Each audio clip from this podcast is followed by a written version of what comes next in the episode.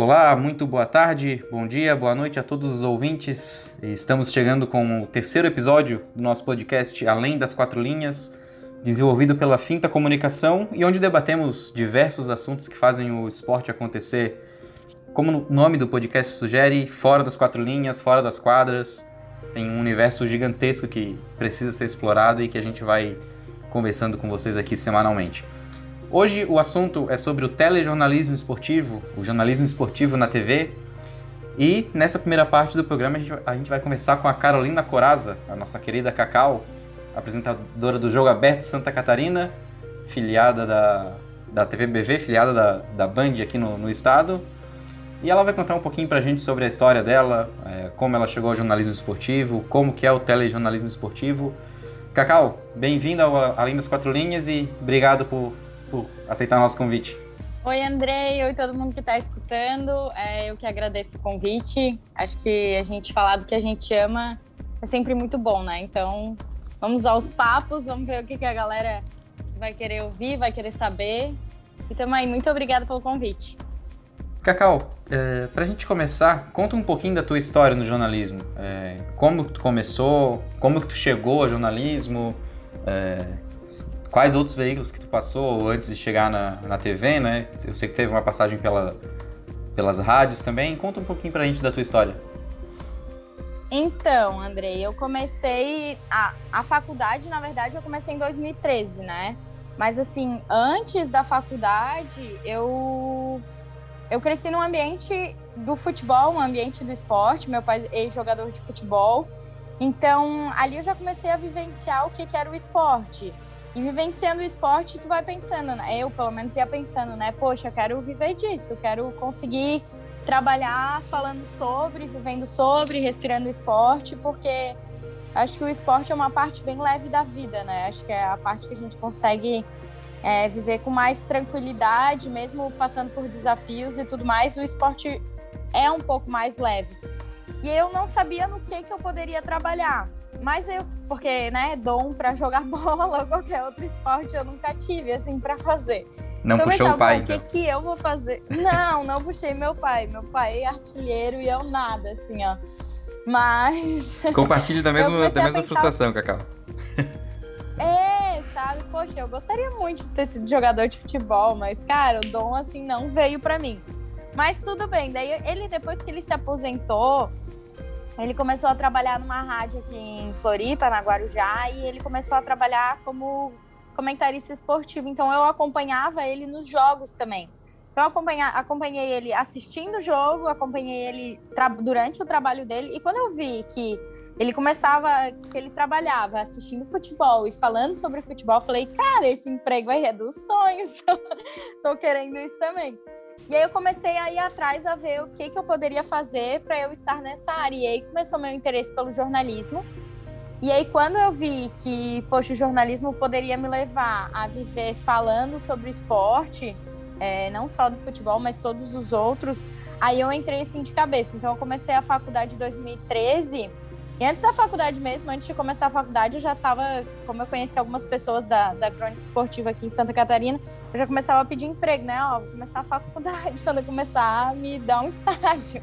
Já comecei assim. Aí eu comecei a faculdade em 2013 e 2014 eu já comecei a trabalhar na área. É, meu primeiro emprego foi na, numa rádio, né? Trabalhar na Band FM aqui em Floripa. E comecei já a trabalhar num programa que algumas pessoas aqui da ilha vão lembrar, que era o Copo Cozinha, que era uma mesa redonda, onde eu trabalhei com Flávio Ricardo, com Claudiane Miranda, com Gustavo Bosley, trabalhei com os caras, assim, com os férias, com o Lucas Miranda também, e a gente falava de tudo, sabe? A gente falava de futebol, falava de tudo que acontecia, não só no meio do futebol, mas assim, na vida, fofoca, tudo que era coisa a gente estava debatendo. E aí ali eu comecei a trabalhar, foi meu primeiro contato com, com, com a vida de jornalista mesmo, né? Nossa, meu segundo ano de faculdade já estava numa emissora grande. E aí comecei também a trabalhar nos jogos como repórter de torcida. É, e aí essa movimentação toda de estar tá trabalhando com torcedor, de estar tá trabalhando numa rádio, aí me deu mais certeza do que era o que eu queria.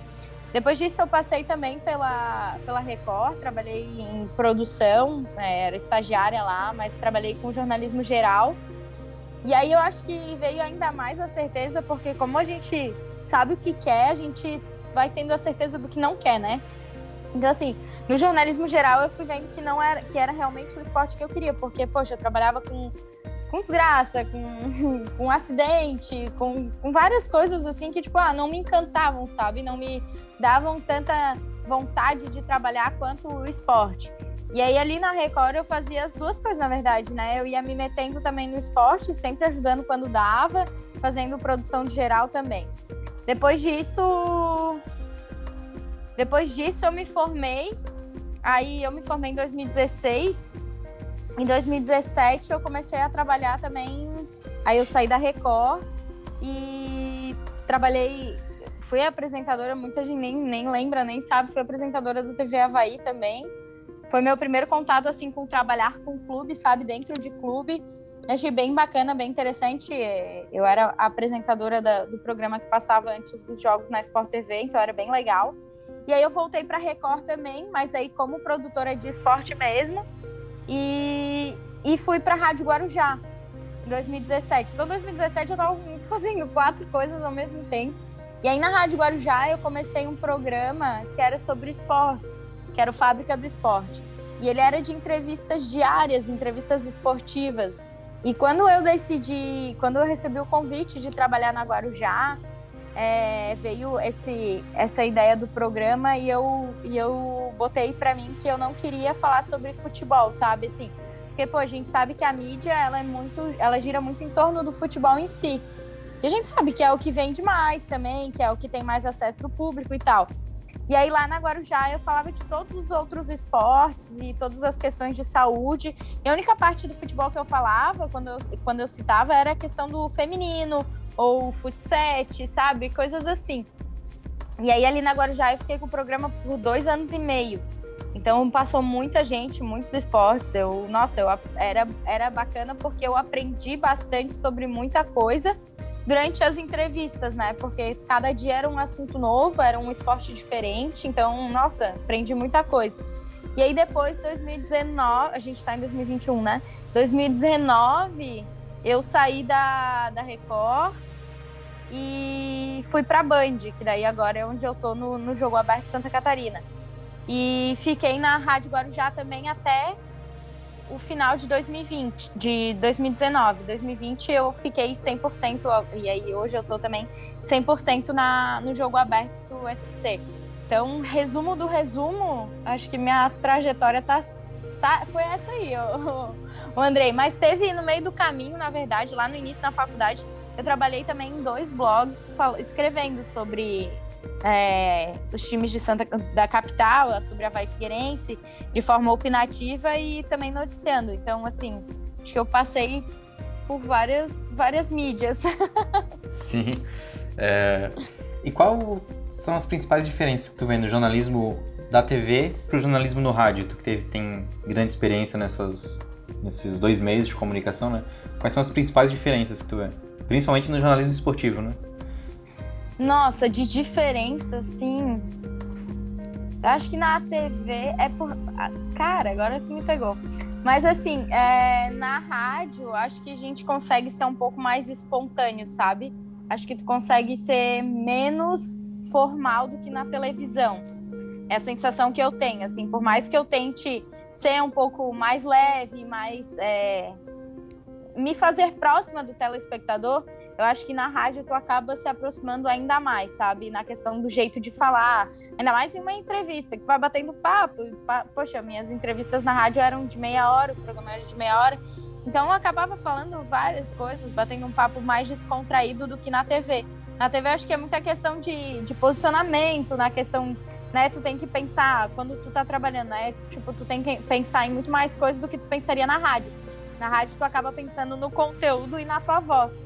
E aí na TV não, tu começa a pensar na tua, na tua face, no teu, né, no jeito que tu olha, na expressão com as mãos, no jeito de falar, e tu acaba tendo uma postura um pouco mais formal do que no rádio. Eu acho que é mais isso assim. A gente está vivendo numa era digital, né, Cacau? E, uhum. e isso até fez surgirem muitos muitos mitos de que o rádio iria acabar, de que a, a internet, o YouTube, por exemplo, iriam acabar com a televisão também, mas a gente não, não vê nada disso, né? É, o jornal impresso também já foi dito várias vezes que iria acabar e, e, não, e não tá acontecendo. Mas como que tu vê a adaptação da TV a essa nova realidade, a essa integração com o mundo digital? Eu acho que assim, Andrei, uma, é, é, uma coisa tem que complementar muito a outra, sabe? O rádio, realmente, a gente vê as pessoas ouvindo cada vez menos. Eu acho que quem escuta mais rádio, poxa, às vezes é no carro, né? Nos deslocamentos. E quem gosta de ouvir o futebol no rádio mesmo. Então, eu acho que ali permanece ainda. Mas a televisão acaba ainda tendo um pouco mais de público, mas se tu fizer um jornalismo, principalmente no esporte, né, engessado como era antigamente, o público vai se perdendo, até porque, poxa, eu trabalho em TV aberta, tem tantos canais fechados que também tem muito conteúdo, então acho que nós, como jornalistas, é, seja no rádio ou seja na televisão, a gente tem que estar tá buscando sempre algo diferente, algo para estar tá atraindo o público. E eu acho que esse link com a, com, com a tecnologia, com as redes sociais, ele se faz bem interessante e bem importante, porque Tu consegue colocar o teu conteúdo que tá ali na TV aberta, tu consegue colocar, por exemplo, no YouTube, tu consegue colocar no Instagram, no Spotify, qualquer outra coisa, tu consegue linkar as mídias e é, consolidar mais o público, sabe? Eu acho que não dá pra gente achar que a TV vai sempre ser assim, né? O rádio vai sempre existir. Não sei como é que vai ser daqui para frente, mas tem muito movimento da, das redes sociais, tem muita gente que não para em casa para assistir televisão, ou não, nem liga rádio, nem liga o rádio nem no carro, nem nada. Então, acho que fazer esse link, tu acaba consolidando e, e ainda continua mantendo as pessoas, sabe? Eu acho que a nossa geração ainda ainda se mantém muito na TV porque meio que pegou lá de criança, né? Poxa, eu tinha toda a minha tradição de depois da escola assistir um canal e daí na sequência já mudar para o outro, tudo na questão do esporte. Hoje a gente não vê muito isso, a gente vê mais ah, no YouTube, o canal, porque, poxa, a pessoa tá fora trabalhando muito, mas aí chega em casa quer ver aquela, aquele, como é que foi aquele programa e tal. Então, assim, por exemplo, ali na TV, a gente sempre coloca o programa depois todo na íntegra no YouTube, o que eu acho interessante. Tem muitos programas que já fazem a transmissão ao vivo no YouTube, o que é bacana também, né? Porque tu acaba tendo a TV, mas tu acaba linkando com as redes sociais. Eu acho que cada vez mais é esse caminho que vai se tomar, sabe? E é interessante isso, né? Porque, por exemplo, tá fora de casa, tá no trânsito, alguma coisa, tu consegue acompanhar o programa, né? Não precisa necessariamente estar tá na frente de uma TV para poder ver o jogo aberto, por exemplo. Eu posso ver ele. É, isso, até porque tu, não é todo mundo mais que, que tem a rotina ali, né, de trabalhar de tantas horas a tantas horas, e aí vai em casa, almoça, né? Então, às vezes, tu tá na correria, tu tá viajando, tu tá fazendo alguma coisa e tu quer realmente assistir, é mais fácil também, né? E a gente tem tudo na palma da mão, né, com o celular hoje em dia, então eu acho que tanto os meios de as emissoras quanto os profissionais têm que estar sempre se readequando para estar tá cabendo também na palma da mão das pessoas, né? No celular, no caso. Uma outra realidade que a gente está vivendo, Cacau, é, aqui no Brasil, especialmente desde o comecinho de março do ano passado, é a pandemia, né? Que afetou bastante o futebol, afetou o esporte e a sociedade de modo geral, né? E o jornalismo esportivo não foi diferente, né? Como que foi... Qual foi o tamanho do desafio de manter conteúdo, de manter uma programação no ar, por mais de quatro meses que o futebol ficou parado no ano passado, parou em março, só foi voltar em julho.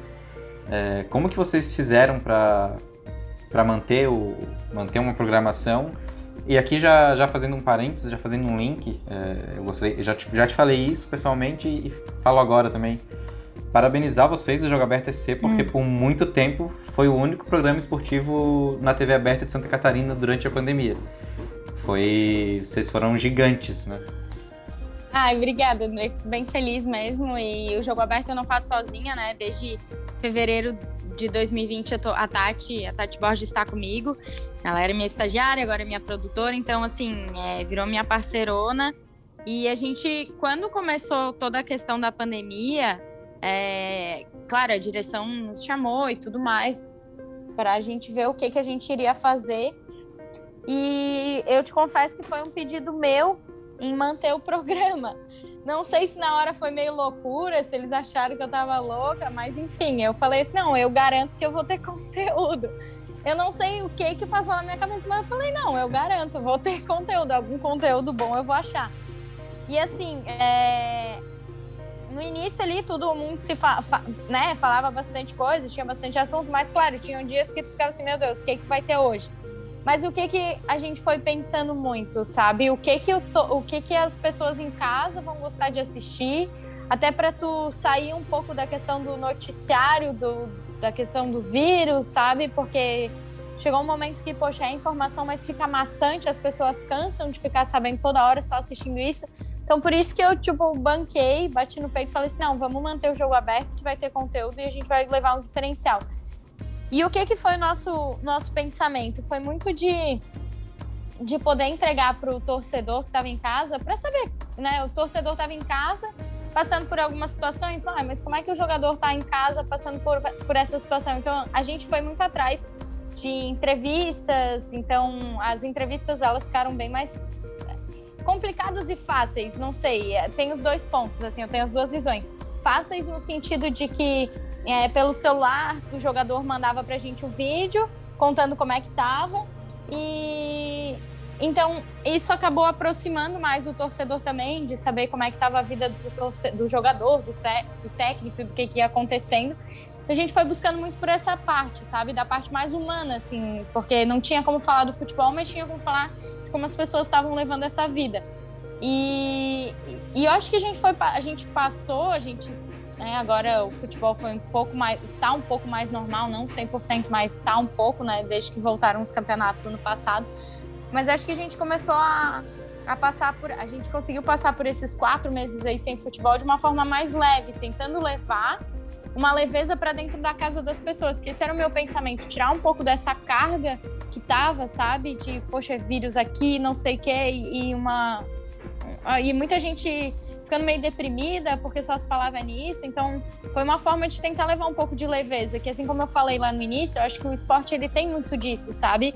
De entregar a vida, por mais que tenha os desafios, um, entregar de uma forma mais leve, entregar com lições mais leves. Então, acho que a gente buscou por esse lado e, e deu certo. Então, pô, a gente contou com a ajuda, claro, de todas as assessorias de clubes e de jogadores, tu na época tava também. Então, assim, a gente pedia e, você, e, e a maioria atendia a gente, conseguia nos dar essa força para a gente não deixar as coisas é, baixarem, não, né? Conseguir ter um conteúdo legal, ter um, umas entrevistas interessantes. E, e acho que foi assim, o maior desafio foi esse, sabe? Ter um, um diferencial todos os dias no ar, ter uma entrevista diferente, ter um conteúdo é, que pudesse prender o torcedor, que pudesse levar uma leveza para dentro de casa, algo mais sadio para o dia a dia das pessoas, que acho que foram uns quatro meses bem intensos assim para todo mundo, né? Foi, foi, foi difícil. Até para nós, é. na época eu, é, na época eu tava na, na equipe de comunicação lá do Figueirense, era, era bem desafiador manter, manter, manter a informação, né? A informação girando, porque era sempre acabava mesmo meio caindo na mesmice e tinha sempre esse desafio de que, o que, que a gente vai fazer hoje, o que, que a gente é. vai fazer essa semana para mudar um pouco. A gente é, ficou um mês, senão... por exemplo, tendo treino online e era outro desafio, sabe? Poxa, eu não é, tô então, vendo os caras treinarem. É, é, e assim, como é que vai ficar noticiando todo dia assim, poxa, treino online, esse aqui treinou assim, esse aqui treinou... Tipo, tá, as pessoas sabem, mas tá, mas o que mais que dá para falar sobre isso, né? Eu acho que foi isso que a gente foi buscando e aí na, nos bate-papos com jogadores, com técnicos, eu acho que isso foi legal. A gente falou também com nutricionista, com preparador físico para saber, né, o que, que poderia prejudicar, o que, que poderia ajudar. Então, assim, a gente quebrou a cabeça muitas vezes, né? Tu acaba quebrando a cabeça e pensando. Mas, por um lado, também é muito bom, né, Andrei? Porque tu acaba saindo do mesmo, tu acaba é, usando mais a criatividade, pensando um pouco mais. Mas assim, eu direto chegava em casa e ficava pensando, poxa, o que, que dá para ter amanhã? O que, que dá para ter? E aí ficava caçando, caçando coisa. E a gente ia achando, foi achando e acho que deu certo, assim. Sim. O lado positivo é que forçou a gente a se reinventar, né? Hoje Exato. Eu, me, é, é. eu me enxergo muito mais criativo É, acho que talvez seja o termo mais adequado do que eu era antes da pandemia. É, porque eu tinha meio que entrar numa zona de pensando, né? É. É, tu acaba pensando um pouquinho fora, assim, poxa, o que, que eu posso entregar de novidade, o que que... E assim, Andrei, uma das coisas que eu penso bastante é... Como eu sempre fui telespectadora, eu sempre fui ouvinte da rádio, então, assim, eu sei o que eu gosto de ouvir, eu sei o que eu não gosto também, eu sei o que, que é interessante, tipo, aos meus olhos, né? Não tô dizendo que, o, que a minha visão é a correta, mas, assim, eu tento ver eu via como torcedora e hoje eu tento ver, é, vejo como torcedora e vejo como profissional. Poxa, o que, que é interessante? O que que tá chato? O que que, sabe, para ir buscando o que que na internet a galera tá falando que gosta de, de assistir, de que estilo. Então, eu acho que isso a gente, com a pandemia também, tu acaba é, ainda buscando, buscando ainda mais, né? Para tu saber assim, poxa, o que que eu tô cansada de assistir, o que que eu gostaria de ver, o que está acontecendo na vida de não sei quem. Então, acho que tem essas coisas também. Tu acaba buscando mais, né? Pensando um pouco mais.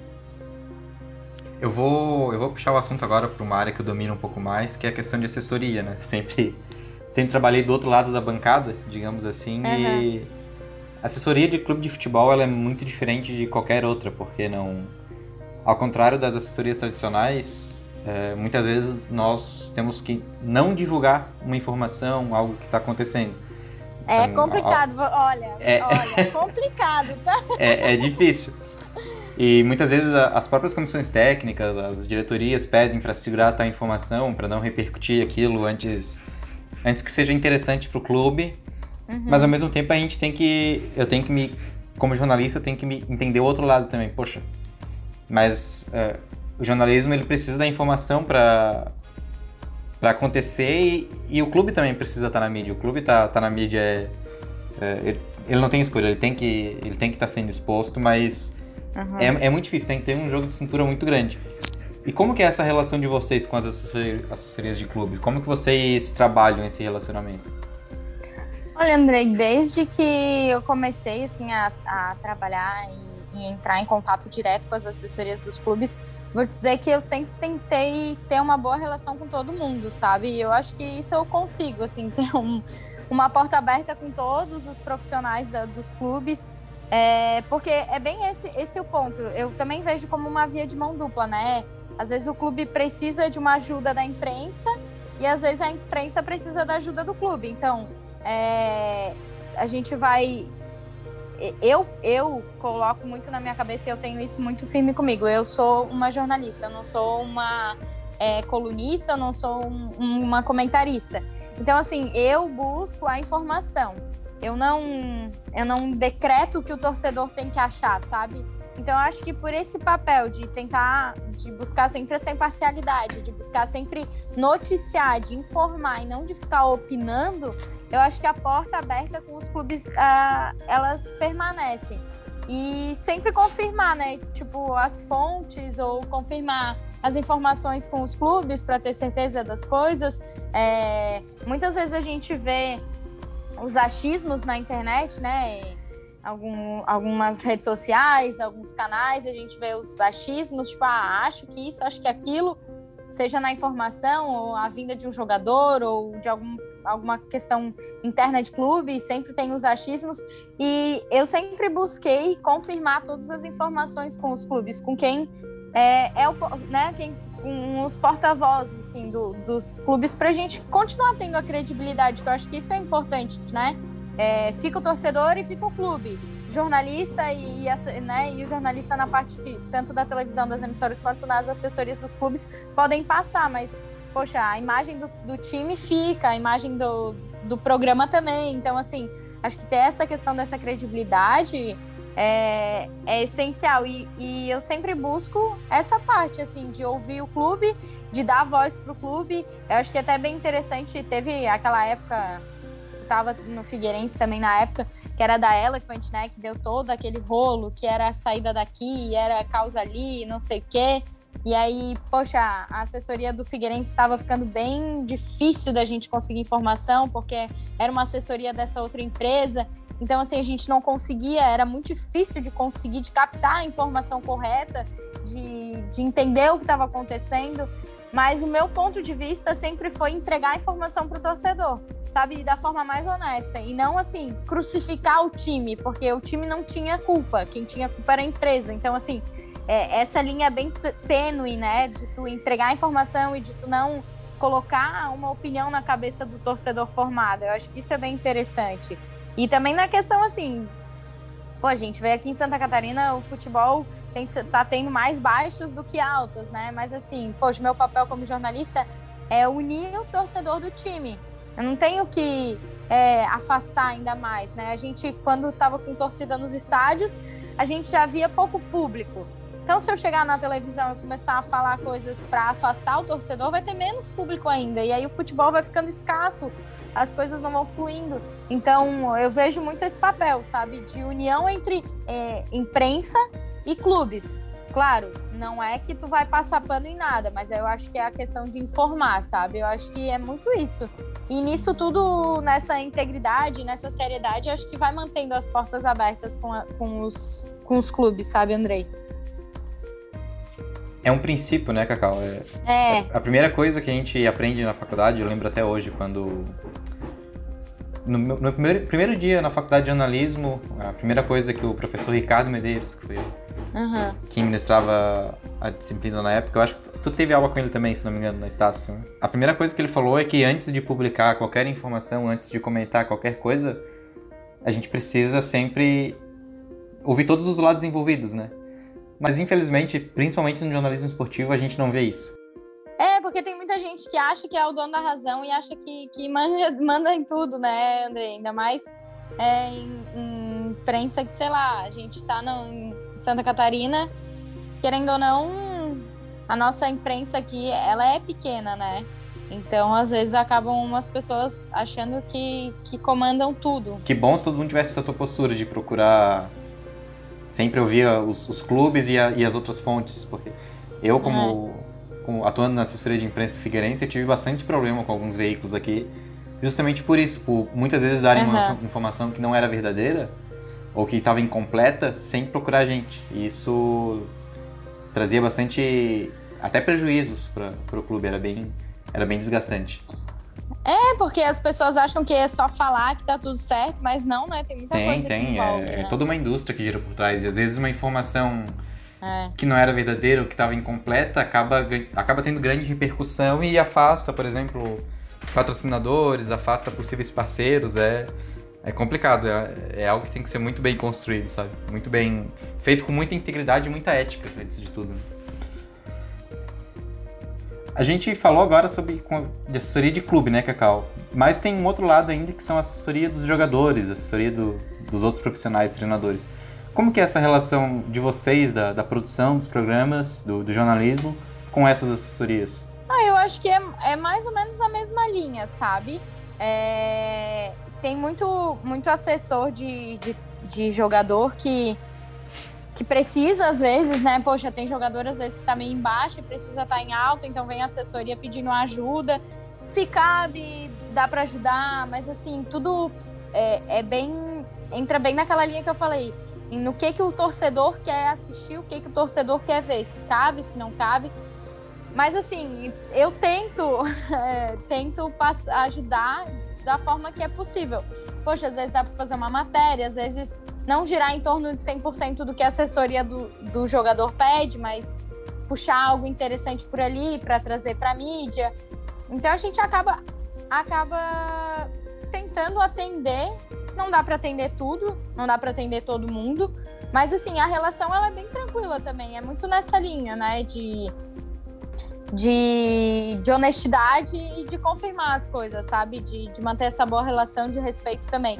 E às vezes também tem a questão de, tipo, ah, tu pede pro, assessor, às vezes precisa de alguma coisa, pede pro assessor do jogador, aí ele tem que pedir pro assessor do clube, aí, pô, às vezes é, é uma função também, Sim. né? E daí tu tem que ficar esperando e tal, e daí tu canta nos dois, fala, poxa, preciso disso, daquilo, não sei o quê.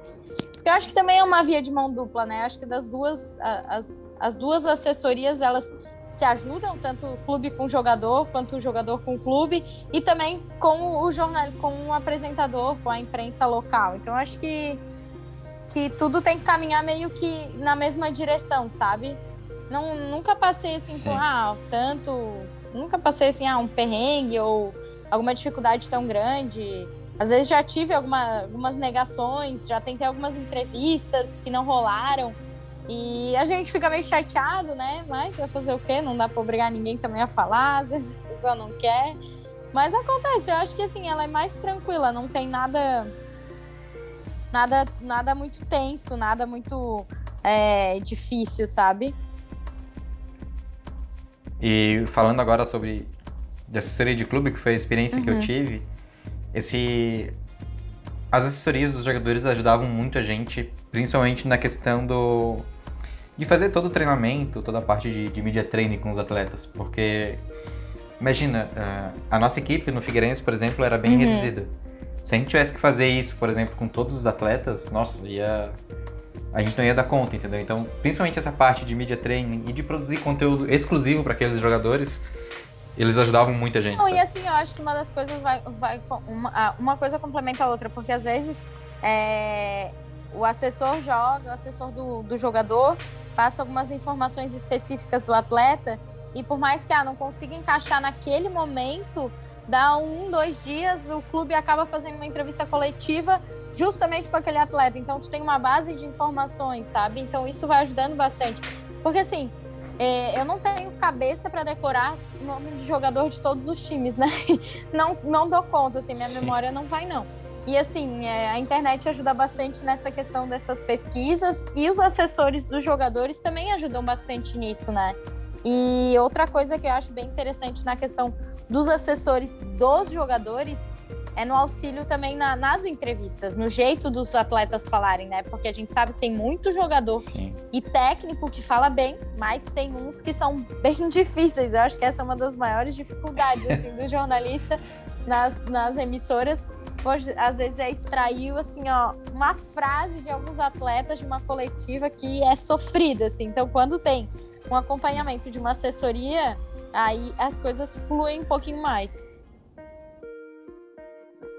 Tu falou no começo da nossa conversa, Cacau, sobre outras modalidades uhum. também, né? Que acabam não tendo uma exposição tão grande quanto o futebol. Eu acho que a questão do, do futebol dominar os noticiários esportivos, é, não só no Brasil, mas no, no, mundo inteiro, eu acho que isso não vai mudar, até porque é o, é o esporte com maior apelo popular, é o esporte que tem mais, mais audiência. Uhum. Mas as outras modalidades também, elas também têm condições e têm, e têm conteúdo para ter mais espaço, né? O que, que tu acha que falta para isso acontecer? É, falta a mídia, a própria mídia ter mais atenção ou talvez, quem sabe, até um trabalho mais forte de assessoria de imprensa por parte dessas outras modalidades esportivas? Eu acho que as duas coisas, Andrei. Acho que falta, sim, a mídia ter um pouco mais de, de olhar e de espaço. Vou te falar, assim, pra, pelo meu trabalho, sabe? Lá na Guarujá eu tinha espaço, eu tinha tempo e eu conseguia falar sobre outros esportes. É, porque era o meu foco, eram as outras modalidades. Então eu tinha tempo, sabe? Eu, eu conseguia ir mais atrás. Mas eu também passava algumas dificuldades em busca de conteúdo desses outros esportes, porque eu via pouco, né? Tipo, poucas assessorias e pouco, pouca demanda sobre isso. Mas era mais direto com os atletas. A maioria de, dos atletas de outras modalidades não tem assessoria, não tem um acompanhamento, não tem uma ajuda assim. E é muito também por conta do mercado, né? Porque a gente vê que o que dá dinheiro, assim, né? É o que as empresas vão mais em cima para investir é mais no futebol e as outras modalidades. Os atletas vão penando bastante para ter espaço. E é, é um ciclo, né? É uma roda que tem que. É, a engrenagem tem que girar certinho, porque precisa de investimento para o atleta é, conseguir chegar na competição, mas precisa da mídia para o atleta chegar na competição, para ter um investimento. Então, assim, uma coisa teria que cooperar com a outra. E eu vejo que, assim, a, a, lá na Guarujá eu tinha mais espaço. Ali no jogo aberto, a gente tem 10 minutos, né? De segunda a sexta. Eu tenho 10 minutos para falar de todos os times de Santa Catarina. Por exemplo, o Campeonato Catarinense começa agora e, poxa, são 12 clubes. E eu tenho 10 minutos cada dia para falar, 10, 8 a 10 minutos para falar dos times todos. Então, assim, às vezes a gente consegue estar, tá, a gente tenta ao máximo encaixar outras modalidades, outras. É, outros profissionais e tudo mais. Mas nem sempre a gente consegue pela questão do tempo, sabe? Pela questão do espaço, porque a gente não tem como não dar o futebol, que é, querendo ou não, o carro-chefe. Então é, é uma linha bem, bem apertada ali que a gente tenta que a gente tenta moldar. Mas a gente busca, assim, a gente busca falar sobre as outras modalidades, a gente fala sobre o feminino, a gente tem conseguido falar bastante e isso me deixa muito feliz, sabe? De estar tá conseguindo falar do futebol feminino, do futsal, do futsal, a gente está conseguindo mais espaço para falar disso. A gente é, tenta demandar a mesma importância, sabe, das duas coisas, tanto do masculino quanto do feminino. E, e das outras modalidades também, a gente vai buscando sempre um espaço assim a mais. Mas eu acho que falta isso, eu acho que falta tanto da mídia quanto do, do trabalho de uma assessoria, de, tra do trabalho de alguns outros clubes, é, de outras modalidades, para as coisas fluírem mais, sabe? Cacau, tu é uma esportista também, né? Tá sempre, tá sempre em movimento, sempre treinando, sempre correndo. O quanto isso complementa na tua profissão de jornalista esportivo? Tu acha que uma coisa te anima a fazer outra, te incentiva a fazer? Bom, eu sendo jornalista esportista, jornalista esportiva, eu isso me empolga para eu praticar corrida e eu e vice-versa. Eu mantenho meu corpo em movimento, sempre praticando algum tipo de esporte, eu vou ter ter mais ânimo, ter mais disposição para fazer a minha a minha profissão. Olha, André, vou te dizer que ajuda muito, tá? Porque assim, é a questão do esporte, de estar tá vivendo o esporte, de estar tá em busca do, do, do, aperfeiçoamento pessoal no esporte, me faz ter mais disciplina, me faz entender um pouco mais a questão do foco, me faz entender um pouco mais do que, que um atleta. Não sou uma atleta, né? Mas eu sou assim, né? Aquela atleta de, de dia a dia, né? Que gosta de correr, gosta de treinar e tudo mais.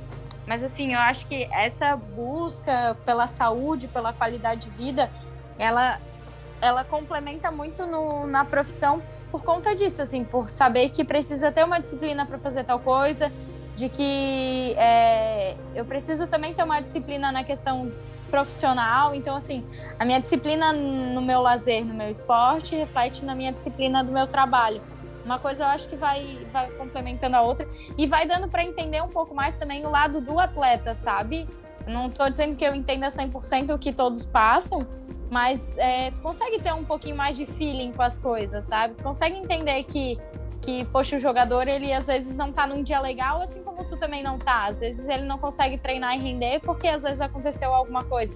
Então tu acaba tendo um pouco mais de humanidade, sabe? Tu consegue ver as pessoas, os atletas. Isso eu já, eu, na verdade, eu cresci num ambiente do, do futebol por causa do meu pai, então eu sempre vi o atleta o profissional ali como uma pessoa real, né? Porque tem muito torcedor e muita gente que acha que jogador de futebol, qualquer outro esportista, nem gente é, né? Tem que estar ali jogando e tem que estar sempre bem 100%. Então, eu acho que essa visão e a vivência de, tipo, de, de disciplina, de, de qualidade de vida, de bem-estar, eu acho que uma coisa vai unindo a outra. E muito nessa parte de, de disso, assim. Eu acho que eu tô até me enrolando no falar, porque eu acho que é muito nisso. É questão de disciplina, tanto na vida do esporte, é, né, no meu lazer, no meu bem-estar, quanto no meu profissional. Eu acho que a disciplina das duas coisas, elas vão se, se interligando. E aí também nesse cuidado, nesse olhar mais pro profissional, sabe?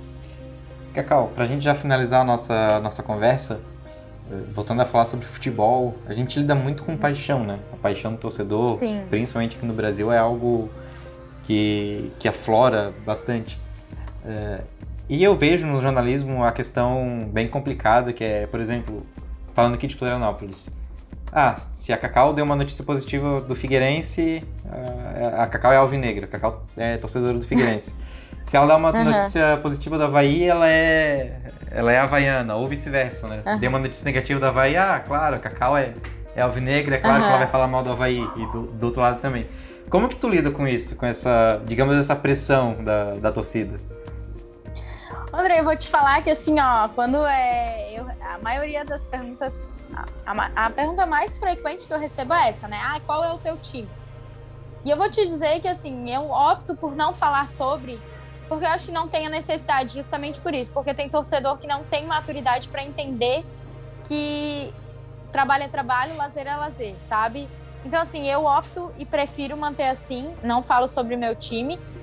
E outra, essa dúvida que gera no torcedor, ela me deixa muito feliz, porque mostra que eu tô sendo imparcial. Então, assim, eu consigo estar trabalhando da maneira que eu quero, que eu gosto, que é na imparcialidade e, como eu falei lá no início, sendo informativa, sendo mensageira da informação pro, pro telespectador, né, pro torcedor. Que acho que quando tu consegue entregar é, a informação sem dar a tua opinião, às vezes, claro, tu pode opinar sobre o jogador X ou o jogador Y, é, sobre a qualidade do jogo, do time. Isso é um, é um, um jeito de opinar que acho que não gera uma dúvida no torcedor. Mas eu acho que gerar isso, ser imparcial, eu acho que é bem bacana. Mas, e eu prefiro muito manter desse jeito de, de deixar as pessoas na dúvida, e porque daí sim mostra que meu trabalho está sendo feito do jeito que eu quero e eu estou seguindo a linha que eu quero. E, e não sei, eu acho até engraçado, sabe? Eu levo muito na esportiva, porque Antes, quando tinha torcida no estádio, poxa, eu ia na ressacada, eu era figueirense. Se eu ia no Scarpelli, eu era havaiana. Sempre é o contrário, sempre é o contrário. Eu só dou risadas, faço um joinha assim, tá tudo certo, segue o baile. E eu acho que essa é a graça do futebol, deixa o torcedor é, achar o que quer, é, deixa eles comentarem o que querem e busco falar de todos da mesma, na mesma maneira, no mesmo tom, no mesmo jeito de informar, sabe? É, a gente tem visto aqui em Santa Catarina, poxa, grandes conquistas, sabe? A, o Brusque subindo para série, a série B, a, a Chapecoense sendo campeã da Série B subindo para A. Então, assim, acho que a gente sim tem que dar valor, e não é porque a gente dá valor que a gente, né, é torcedor fanático daquilo, mas acho que sim a gente tem que engrandecer as conquistas dos clubes. E acho que isso não faz nem mais nem menos torcedor de nada. Eu acho que realmente é, é para o bem do futebol em Santa Catarina, que infelizmente passa por alguns anos bem, bem turbulentos em qualidade, né? A gente vê dentro de campo. Então, acho que essa parte de ser jornalista imparcial, de buscar essa imparcialidade, de buscar dar dar o mesmo espaço, por exemplo, se eu entrevisto um técnico num dia, vou entrevistar o outro no outro ao vivo, tentar dar o mesmo tempo, porque até nisso o torcedor pega para Cristo, sabe? Sim. Então nessas coisinhas, ah, poxa, eu vou falar do Havaí hoje, sempre tento falar do Figueira também. Vou falar do Figueira, sempre tento colocar alguma coisa do Havaí, sabe? Para o torcedor é, se sentir ali abraçado, porque tem gente que assiste o jogo aberto do estado inteiro. Então eu tento sempre ter um conteúdo do estado inteiro para todo mundo. É, então, acho que é isso, assim, é buscar essa imparcialidade, buscar sempre estar informando de uma maneira leve e, e não opinativa e deixar sempre o trevo na cabeça do torcedor. Eu acho que é o mais legal, divertido do, do jornalista. Sim. E essa questão de estar tá sempre, de certa forma, celebrando as conquistas do, dos clubes aqui do estado, né, Cacau? Pra gente que trabalha com a comunicação, que trabalha diretamente com os clubes, é, é bom que os clubes estejam bem, né? Que daí o nosso trabalho também ele vai, vai ter uma qualidade melhor, vai ter mais assunto para falar, então é sempre bom a gente tá, tá valorizando, né? O que os clubes aqui dos nossos, do nosso estado eles conquistam. Não, e é muito isso, né, André? Porque assim, é, para nós, jornalistas, nas emissoras, quanto mais os clubes estiverem bem, é, para mim, se todos estivessem na Série A, eu sei que o Estado não está suportando isso, mas assim, se todos os clubes estivessem na Série A, poxa, o meu trabalho ia estar tá fluindo muito bem sabe? E, e, assim, não adianta estar tá só na Série A, mas estar tá lá na, na ponta de baixo. Mas assim, fazendo boas campanhas, sabe? Na, nas competições que estão conquistando e, e subindo, crescendo, sabe? É, isso tudo vai abrindo portas e facilita o nosso trabalho nas emissoras.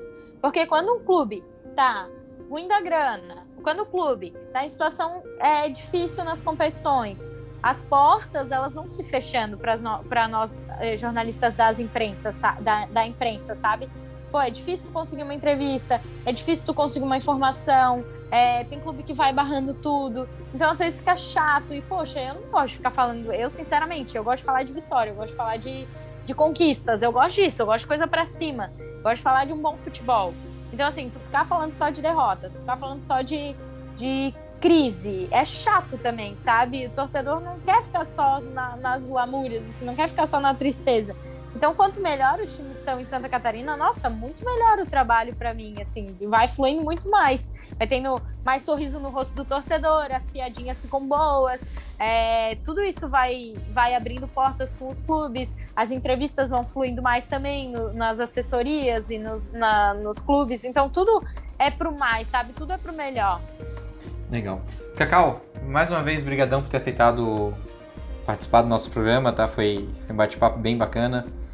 E é o primeiro de muitos convites que a gente vai te fazer. Com certeza tu vai Ai, aparecer. Com certeza tu vai aparecer aqui mais vezes e obrigado. Obrigado por ter topado, obrigado por ter compartilhado um pouquinho da tua experiência e da tua história com a gente.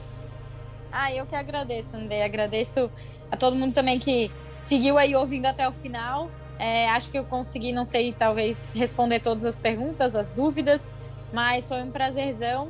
É, eu me vejo, me vejo ainda muito a crescer, muito a evoluir.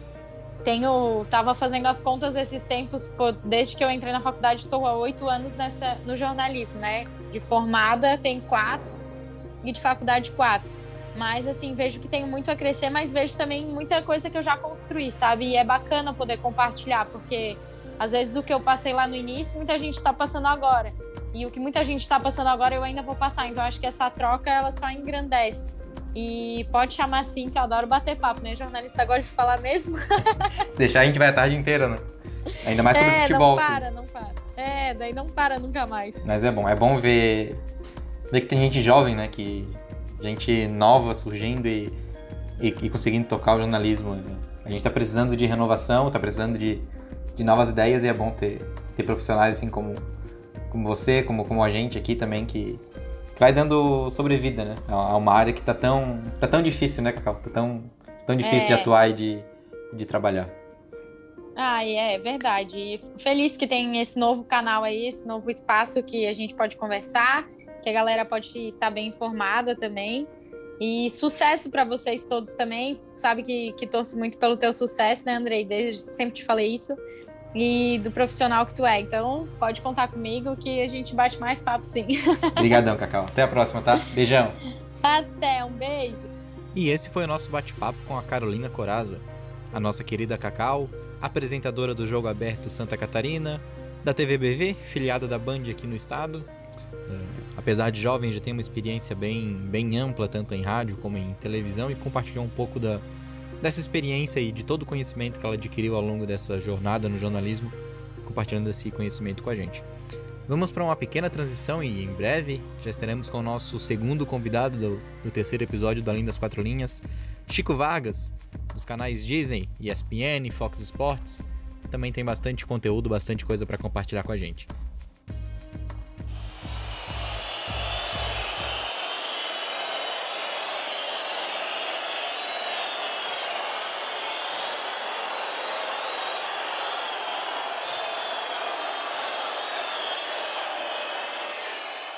E já estamos com o nosso segundo convidado para a segunda parte desse nosso episódio do Além das Quatro Linhas, para falar um pouco mais sobre o telejornalismo esportivo, como que o jornalismo esportivo está tá funcionando, está atuando é, na TV, principalmente nesse momento que a gente vive, nessa era da informação, nessa era digital.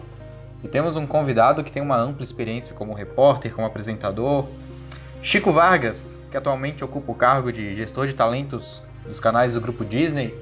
Chico, obrigado por, tá, por aceitar o nosso convite. É um prazer conversar contigo e seja bem-vindo ao Além das Quatro Linhas. Andrei, eu que agradeço o convite. É uma satisfação falar aqui no podcast Além das Quatro Linhas. É sempre bom poder dividir, compartilhar experiências. E legal, cara, é, falar sobre telejornalismo é muito importante, ainda mais é, nichado, segmentado nesse jornalismo esportivo, onde nós temos muitas variantes, é, vários caminhos para seguir, é, uma briga enorme de direitos, de propriedades dos canais, onde nós precisamos sustentar cada vez mais os canais esportivos com seus programas de debate e de, jornal. E de jornal. Então, é muito legal com, falar sobre isso, construir toda uma história durante um dia de uma programação cauda longa e estou super à disposição aí para falar para os ouvintes do podcast Além das Quatro Linhas. Legal. Chico, conta um pouquinho da tua carreira, cara, da tua história pra gente. Como que você chegou ao jornalismo esportivo? É, tu tem uma experiência em rádio também, né? E E como que tu fez essa migração, saindo da, das rádios, chegando à TV, atuando como repórter, atuando como apresentador. Conta um pouquinho da tua carreira pra gente. Eu acho que a minha, o meu início no jornalismo esportivo foi um pouco em frustração, assim, por não ser um atleta é, passando pelo basquete, no colégio, no colégio Dom Jaime Câmara eu fui atleta de basquete, nós fomos campeões assim de joguinhos, é, depois passou um pouco pelo futebol, é, passou um pouco pelo handebol, então tu vai jogando modalidades ainda quando infância e tu vai buscando um direcionamento no esporte. E paralelo a isso, gostava muito de acompanhar televisão, muito, escutar muito rádio. Uh, chegou no momento da faculdade ali de decidir no terceirão, eu decidi fazer jornalismo. Uh, depois, uh, paralelo ao jornalismo, eu comecei. A, eu não, eu não, não, não, acho que foi segunda, terceira fase. Eu tive um convite do Gastão de Bois, que era um, um radialista, é, para trabalhar em, com futebol amador, fazendo até mesmo jogos do fim de semana de Havaí Figueirense, mas também no futebol amador. Mas no meu primeiro momento foi muitos jogos, muitos jogos em coberturas das ligas metropolitana, Liga de Florianópolis, Liga de São José, Biguaçu, Palhoça. Então a gente rodava esses campos amadores aí fazendo é, transmissões pela Rádio Gazeta de futebol amador. Depois, continuando ainda na faculdade, surgiu a possibilidade de Marcelo Mancha me convidou para trabalhar na TVBV como editor, editor e editor de texto, então era editor de VT e editor de texto, junto com a Mônica Ramos, Marcelo Mancha, o cinegrafista Sérgio Vieira. Por lá eu fiquei três anos, três, quatro anos, dois deles como editor e depois como repórter. A Mônica veio para cá para São Paulo, na rádio Bandeira, na TV Bandeirantes, e eu acabei começando a fazer reportagens na TV BV. E ali começou uma exposição muito legal, porque naquele momento tinha WCT de surf, tinha Havaí, no, Havaí num bom momento, conseguia emplacar alguns VTs nacionais, aí o bichinho da reportagem pegou. É...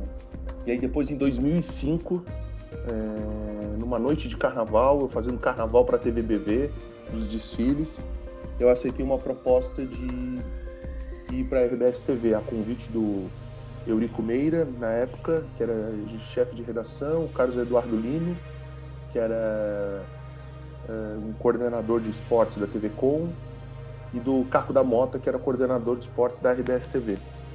Aí em 2005 eu fui para a RBS TV, fiquei como reporta na reportagem dois, três anos na reportagem, e depois comecei a é, ser um editor de texto, tanto TV Com RBS, é, depois assumi a coordenação da TV Com, mas paralelo a isso eu também é, prestava muitos serviços para o Sport TV, já como repórter nas transmissões e depois como coordenador de transmissões. Então teve vários projetos legais ali no Sport TV, como finais de Liga Futsal, Pan-Americano, Jogos Olímpicos. Então eu, eu, faz, eu atuava em paralelo junto com a RBS, que ela nos cedia. Uh, e depois, nos últimos anos, eu peguei um. Ah, teve um certo momento que eu fiquei na coordenação do esporte da RBS TV, por um, um curto período de eh, tempo, assim, pela uma, uma, licença da coordenadora, na época. Mas nos últimos um ano e meio, eu estava não só na TV Com, depois a TV Com acabou, por uma estratégia da empresa, encerrando suas atividades, mas aí eu assumi a coordenação de esportes da CBN Diário que ali foi uma experiência muito legal, porque eu tinha saído do, do vídeo, eu tinha saído da reportagem, e ali eu estava de volta, não só coordenando, mas também de volta à latinha. Uh, e aí, em dezembro de 2017, eu já vinha conversando com o pessoal da Fox, com Edu Zebini, com Márcio Moron. Em janeiro de 2018, eu aceitei o convite de ir para o Rio de Janeiro, onde foi minha maior experiência até agora da minha vida profissional. Uh, gestão de talentos, com eu era um gerente de redação, uh, trabalhava toda a questão dos produtos do canal, dos eventos para uh, para Fox então tinha muito ali do, das, dos campeonatos, que fazia essa interface entre as outras áreas. Além disso, é, também atuava direto com audiências, gestão de talentos, escalas, feedback e também audiência, essa, essa interface entre os números com espelhamento para edição, para redação, esse melhor análise, essa, esse detalhamento, esse, os caminhos que podemos seguir uh, com esses números que a gente recebe. Então, uh, mergulhei muito nesses três escopos e fiquei por três anos. Pô, lá, uh, Rio de Janeiro é fantástico, não só a cidade, mas as pessoas que trabalhavam no Foco Sports, o projeto, quando eu cheguei lá, o projeto ainda não estava tão consolidado como encerrou uh, com os programas, o canal continua, né, mas muito mais para eventos agora. Uh, mas o projeto é fantástico, a gente conseguiu bons números, fazer a diferença em muitos momentos, tanto nos eventos quanto nos programas, nos jornais, com uma equipe, um casting fantástico, tanto na, na TV quanto nos bastidores, na redação e que deixou um bom legado, deixou boas histórias, deixou bons caminhos, muitos aprendizados para todos e ficou marcado na história. E desde dezembro desse ano, virando essa página, novembro, final de novembro, dezembro, virando essa página, o grupo Disney optou em continuar comigo, a gente conversou bastante, eu entendi o escopo que eu, que eu ia ter dentro do grupo Disney, os canais ESPN, passava muito pela gestão de talentos, com artístico e também com análise de audiência, estratégias. E estou desde dezembro na ESPN, projeto assim encantador, maravilhoso, é, com um grupo de talentos do que ficou da Fox e do que ficou da ESPN fantástico. Tem pode brigar com qualquer emissora de canal esportivo, com tudo que tem, com as possibilidades que tem. Nunca a Disney mergulhou tanto com a, com a ESPN nesses 26 anos, como está investindo e dando olhar para isso. É, um resultado disso é os cenários, o estúdio do novo Sport Center que estreou na última segunda-feira. É, e tem, pode, pode ter muitas novidades pela frente aí. A gente está muito é, um, um brilho nos olhos, esperançoso. É, a médio e longo prazo é, é entrar, é estar entre o principal canal esportivo. Já somos na América Latina, já somos nos Estados Unidos e precisamos, e precisamos chegar nesse patamar no Brasil. Eu, e eu entendo que todas as condições nós temos, é uma questão de tempo para trabalhando, é, respeitando a concorrência, tendo o que de melhor teve na Fox, o melhor que teve nessas, nessa história de 26 anos da ESPN e construir um canal é, acima de tudo, é, relevante para o fã de esporte. É, é muito bacana ver um novo projeto surgindo, assim, mesmo que com dois canais que já são consolidados no mercado esportivo, mas é muito legal ver essa, essa inovação, né? Essa, essa nova fase que, que os canais Disney estão, estão proporcionando para o jornalismo esportivo aqui no Brasil de modo geral. Chico, tu também está vivendo uma nova fase na carreira, né? Um, novo desafio, digamos, desse modo. Conta pra gente como é exatamente tua função no, nos canais, no, no grupo Disney, cara. O que é um gestor de talentos dentro de uma emissora de TV? O, o gestor de talentos ele tem como a função de gerir. É, nós temos talentos tanto de contratos fixos como variáveis. Eles são é, cachês, esses variáveis. Então é, é toda uma estratégia de sabendo do perfil do talento, sabendo do, da entrega que o talento pode colocar em cada programa, jornal ou até mesmo uma transmissão, a gestão de talentos ela tem como prioridade e como exercício fundamental tu distribuir esses talentos ao longo da programação. Então nós fazemos pesquisas, nós temos números de audiência, é, nós temos a percepção do público que é fundamental e importante para poder construir esse esse time para cada show de duas, a gente chama show, programa de duas horas, uma hora e meia, de uma hora, ou até mesmo num, num, num, num futebol, numa transmissão. Então a gente tem o, a, a, tarefa de distribuir esses talentos entre os canais de programas, passar feedback, de alinhar expectativas, perspectivas, gestões de crise, é, alinhamentos de narrativos, é, de linguagens dos programas que isso passa um pouco pelo meu braço, pelo meu escopo que eu tenho no artístico também, de um trabalho intenso de fonoaudióloga com os talentos e passar para eles, é, no meu terceiro escopo, que é a audiência, refletindo a tudo aquilo que a gente está montando, tudo aquilo que a gente está distribuindo desses talentos ao longo da grade, sabendo do seu perfil, da sua entrega e que o público espera deles, estou trazendo nos números e audiência, sabendo se você está dando tiro certo, dando tiro errado, é, fazendo essas análises, tendo essas leituras. Isso é fundamental hoje no telejornalismo, porque as principais leituras, por pegar esse número, é, essa mensuração e ter as melhores é, decisões estratégicas em cima dessas leituras. Então, passa um pouco pelos três pilares, né? Gestão de, talentos, a parte artística todinha de como contar essa história, como ter essa narrativa, como colocar isso no ar de uma maneira para o telespectador que ele vai entender. Tudo isso a gente precisa ter audiência. Vamos, a gente vai atrás de audiência. Nós temos nossos objetivos. Então, quando tem esse resultado, quando tem essa análise, volta para o escopo da gestão de talentos e esses feedbacks. E assim, é, é um 360 entre essas três áreas, que, esses três escopos que é fundamental e é muito trabalho, é muito desafiador. É, sabendo da potência que é a ESPN, com seis canais hoje, com quatro de ESPN e dois de Focus Sports. E, cara, estou é, muito motivado, muito, muito é, focado, determinado para tirar daí bons resultados e, consequentemente, comemorar boas vitórias. Legal.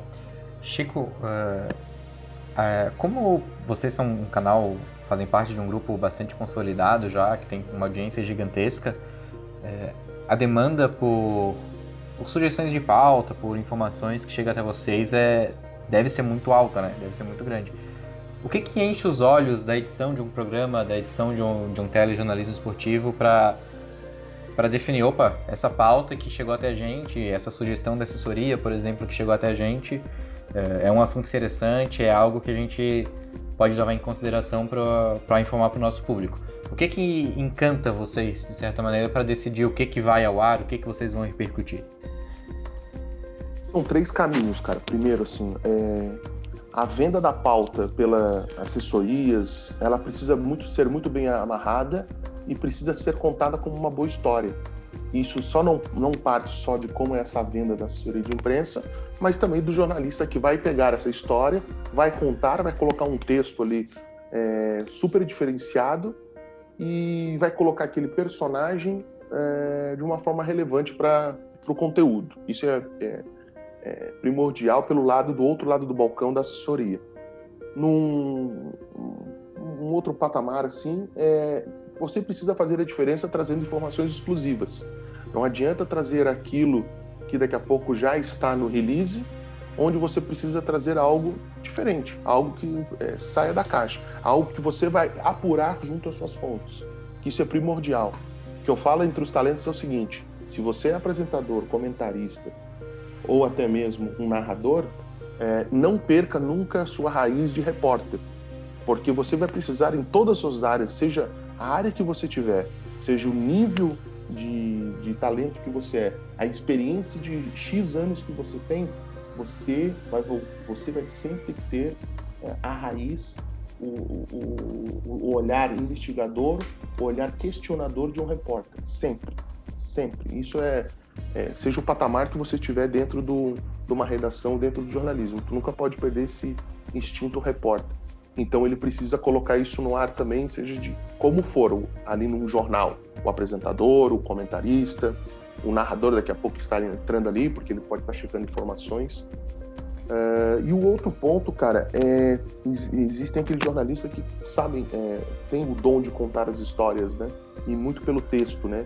Muito pela imagem, é, encantar a imaginação do telespectador, é, trazendo os bons personagens. Então eu posso te dizer que é, contar boas histórias, ter bons personagens, saber trazer o diferencial e a exclusividade de uma informação, a exclusividade de uma apuração, você trazendo no formato ou numa reportagem ou no formato de um embalado dentro de um comentário, isso é seguindo esses dois caminhos é, é, vai ser vai ser fundamental e vai e ter entrado em qualquer telejornal, uh, seja a, a, emissora que for. Chico, uma outra realidade que a gente vive hoje é a questão do jornalismo multiplataformas, né? Ou multimídias, é, independente do, da, da denominação. É, acredito que todos os veículos de comunicação em si têm que se adaptar a essa nova realidade. E a gente vê os grupos Disney, o grupo Disney fazendo isso de uma forma até bem. Como é que eu posso dizer? De forma primogênita, digamos assim, não só na América Latina, mas já começando lá no, no, nos próprios Estados Unidos. Uh, como que tu encara isso daqui para frente, cara? A gente já vive essa realidade, mas como isso vai ser num, a médio e a longo prazo? A TV vai cada vez mais se adaptar ao mundo digital, ao streaming, por exemplo, ou vai, vai continuar tendo essa separação? Acho que todo, é, todas as plataformas vão se conversar. Eu, não, eu digo não só pelas emissoras, não só pelos, pelo, pelos broadcasts, mas pelos talentos também, pelos profissionais da área, uh, pelo, é, pelo, pelas emissoras. Elas vão precisar ter o seu canal do YouTube, vão precisar ter o seu site, vão precisar ter o seu plataforma de conteúdo para podcast, uh, de áudio para podcast, vão precisar uh, ter, ter sua, seu Facebook, seu Twitter. É, é primordial e fundamental estarem todo, ter seu streaming. Hoje as emissoras daqui a pouco podem uh, e tem já, a gente tem muitos exemplos disso, que tem os seus canais lineares que eles estão normais na sua TV a cabo, na sua operadora que entre na sua casa, mas também ela, eles vão, ele vai ter uma, um aplicativo que vai estar na sua Smart TV, onde você vai poder acessar. E você vai poder ter a assinatura X na sua operadora e a Y na sua, no seu stream. Isso é um ponto. Isso é um caminho sem volta, é um 360 que precisa ter. Por outro lado, o profissional da área, para o talento, ele precisa eh, estar inserido em todas as plataformas, seja aliado com a empresa onde ele está trabalhando ou fora. Ele é o mesmo produto. Eu costumo dizer, André, que todos os talentos são produtos. Eles são, ele é o, o, o profissional X é um produto. Então, se nós temos daqui a pouco um campeonato Y, que ele vai trabalhar nesse campeonato Y, ele é um produto X e ele vai estar inserido ali dentro. Então, além daquela marca, ele está pegando outras, é, pegando outras informações, é, se adonando dessa propriedade da onde ele está naquela marca. E ele tem que estar tá conversando com todas as plataformas. Ele tem que ser multiplataforma. Isso é, é, é um caminho sem volta, não é mais uma realidade. Isso já é o nosso fato dia a dia. Não é que pode virar tendência. É, é primordial isso. Não tem como o talento não estar inserido só numa plataforma. Tem muita gente, principalmente quem pensa em, em entrar no jornalismo, em começar a cursar talvez um, uma faculdade de jornalismo, que não faz ideia de como é uma rotina de uma redação de TV, Chico. Tu pode passar mais detalhes, cara, de como é o, o trabalho interno aí de uma redação, principalmente falando de jornalismo esportivo? O que que, que mais interessante acontece dentro do, de uma redação que o grande público não tem conhecimento. A maioria das pessoas acha que é só chegar, apresentar o jornal, passar as informações, mas a gente sabe que tem todo um trabalho por trás, né? O que aparece na TV ali é só a pontinha do iceberg. Pô, Andrei, é, é, é, eu digo sim que o coração é pulsante, tem uma área dentro do, da redação que é a produção, a produção do conteúdo, né? E é quando você vai para a produção do conteúdo, tu já direciona para reportagem, você direciona também para edição de texto. É fundamental ter bons editores de texto e, e eu estou falando agora, vou começar a falar dos caminhos e que, que, é, que passam até chegar à notícia. Então, na produção, a checagem, a apuração, uh, toda aquela é, ouvir os dois lados, que é, parece ser primordial no jornalismo, mas muitas vezes a gente deixa passar alguma coisa, então precisamos ser vigilantes cada vez mais nisso. É, eu acho que a credibilidade é fundamental, porque o telespectador, o fã de esportes, ele vai assistir a, ao, ao, conteúdo, a plataforma que for, e ele vai ver o, o talento, vai ver o repórter que está passando essa reportagem, ele está passando essa informação, ele vai certificar daquilo que ele está falando. E a partir do momento que você não falar com credibilidade e daqui a pouco é uma informação que não é verídica, passa aquele personagem, aquele repórter, aquele condutor daquela notícia, está passando para o outro lado a informação, passa a não certificador. Isso é ruim. Então, dentro da redação é primordial é, cada vez mais fazer, fazermos esse, esse exercício com todos, seja o produtor, seja o editor de texto, seja o repórter, seja o apresentador, quem for. Ele vai precisar ser certificador. Então, isso dentro de uma redação é, é primordial tu ter essa sinergia. E claro, cara, é, passando ali pelos é, toda a parte artística de cenários, estúdios, figurino, maquiagem, é, que dão aquele toque a mais é, para todos os, os, os, meios e os fins daquilo que é te televisão é primordial.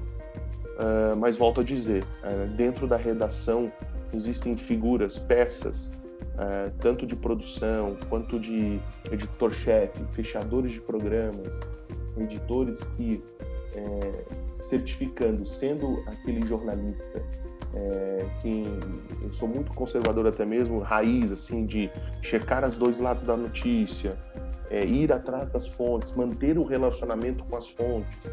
É, isso tudo impera dentro de uma redação de jornalismo é, para colocar uma informação de credibilidade no ar. Então, não é muito diferente daquilo que você ouve na, na no sistema acadêmico, que você está fazendo curso de jornalismo, não é muito diferente daquilo que eles passam. Porém, que a dinâmica é muito diferente daquilo que é passado dentro das universidades, que é o dia a dia, é a tua prática. E é aí que tu precisa começar a construir a sua relação de fontes, a sua relação de pautas, a sua relação de atividades dentro de uma redação.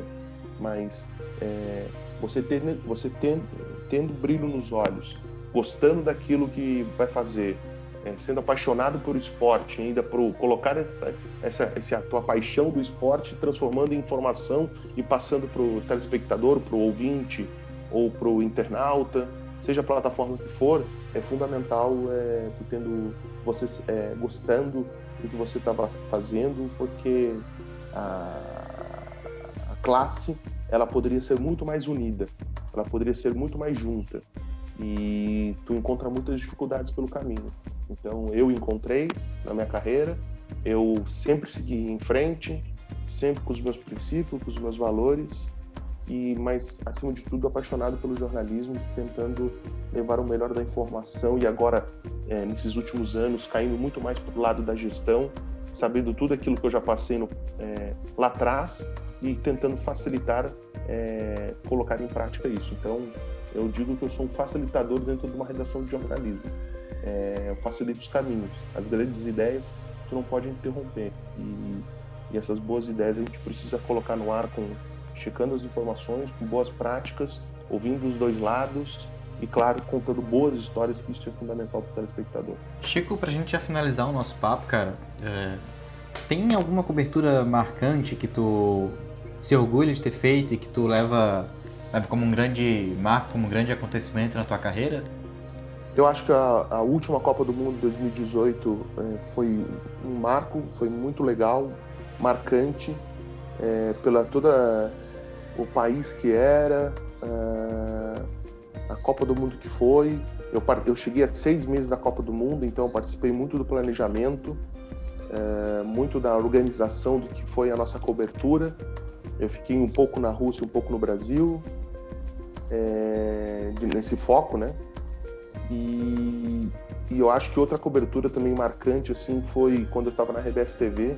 Ela foi marcante por dois motivos, porque esse que é o ponto do jornalismo, né? Às vezes você precisa fazer coisas, precisa fazer coberturas que atingem uh, o seu emocional também. E foi a cobertura da tragédia da Chapecoense, onde a tragédia aconteceu na madrugada, de segunda para terça. Era 10 horas da manhã, a gente já estava em Chapecó. A RBS, na época, alugou um jatinho. Foram algumas pessoas alguns profissionais para lá, entre eles eu também fui na, na terça-feira e naquela semana foi uma cobertura muito intensa. Então teve uma mistura e daquilo, isso que é a nossa profissão, isso que é o jornalismo, né? Ser, ser jornalista é isso, que às vezes você vai precisar trabalhar, colocar, é, apurar a notícia, colocar aquilo de fato e mesmo assim nós perdemos grandes amigos ali naquela tragédia e tinha uma mistura de sentimentos ali. Às vezes eu estava trabalhando, estava ali, é, precisava entregar, tinha uma resiliência, tinha um conflito de emoções, mas em alguns momentos a gente chorava. Então eu destaco essas duas grandes coberturas. Assim. Já fiz outras coberturas sensacionais, mas eu acho que de mais experiência, de bagagem, de, de dificuldades e de realizações. Foi a Copa, a Copa do Mundo de 2018 pelos canais Fox Sports. E também de muita resiliência, uma, um, muitos sentimentos assim, muitas emoções tanto para você estava passando aquela informação, como, como começamos aquela cobertura numa terça-feira, fazendo o Jornal do Almoço, eu e o Mota, eu estava junto com o Mário Mota e com, com a equipe de reportagem Chapecó, e como finalizamos com um evento do velório de é, 8 horas, 9 horas para a TV Globo, é, que a gente começou a fazer o planejamento com uma, duas câmeras e terminamos com com oito, nove câmeras e mais um helicóptero, mais uma, um motolink, é, e tendo todos os nossos amigos que se foram, assim, mistura de sentimentos, também foi marcante para mim. Então eu destaco essas duas coberturas. E claro, é, teve PAN, já teve cobertura de é, Liga Futsal, Campeonato Brasileiro, nem se fala, muitas coberturas, é, enfim, Copa América, mas essa, eu destaco essas duas, que é, é primordial, assim, foram, foram marcantes da minha carreira. Chico, mais uma vez, cara, obrigado por ter topado conversar com a gente, bater um papo sobre jornalismo esportivo, sobre o telejornalismo. Obrigado por compartilhar muito da tua experiência e, do teu conhecimento com a gente, com os nossos ouvintes. E vai ser o primeiro de muitos convites que a gente vai te fazer para participar aqui do Além das Quatro Linhas. Se quiser participar com a gente, tá mais convidado e mais uma vez obrigado por ter, ter batido esse papo tão, tão bacana e tão enriquecedor com a gente, Chico. Muito legal, fico é, muito grato pelo convite. É primordial cada vez mais a gente estar tá conversando com outras plataformas, com todo mundo, passando um pouco de experiência. É, sucesso ao podcast Além das Quatro Linhas. E eu só quero deixar uma mensagem que nunca desista dos seus sonhos, porque se você confia no, em você e você está focado nos seus objetivos e nas suas entregas, naquilo que você quer, vá em luta, vá à luta, vá à luta porque vão ter muitos obstáculos pelo caminho, muitas pessoas que daqui a pouco vão falar algo que você não vai conseguir, mas persista, persista, vá além, faça diferença, seja resiliente porque você chega lá. Legal. Obrigado, Chico, mais uma vez e forte abraço, cara. Obrigadão. Valeu, tudo de bom. E esse foi o nosso terceiro episódio do podcast Além das Quatro Linhas. Estamos finalizando mais uma etapa desse nosso bate-papo sobre tudo que envolve o, o, mundo esportivo, né? Tudo que acontece fora dos campos, fora das quadras, fora das pistas. Tem todo um universo, tem toda uma indústria que gira e que funciona para que o esporte possa chegar da melhor forma possível ao seu objetivo, que é o telespectador, que é o torcedor. Eu sou André de Oliveira, fundador da Finta Comunicação, agência especializada em comunicação e marketing esportivo, e esse foi o nosso terceiro episódio do podcast Além das Quatro Linhas. Muito obrigado por ter nos acompanhado até aqui, muito obrigado por, pela sua audiência, por dedicar o seu tempo para ouvir um pouco do que nós temos a dizer. E até uma próxima. Forte abraço e fiquem com Deus.